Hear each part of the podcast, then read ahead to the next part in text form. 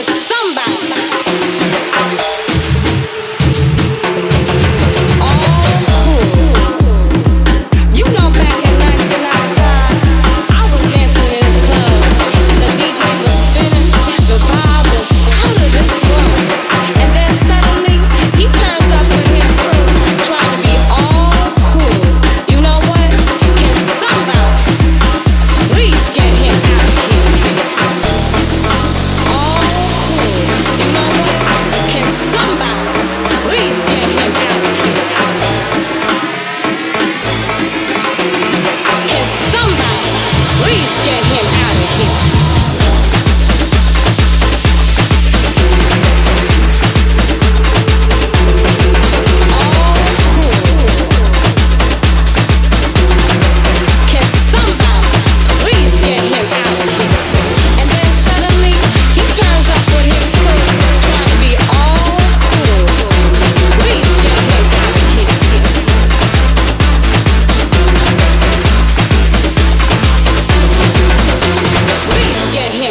here.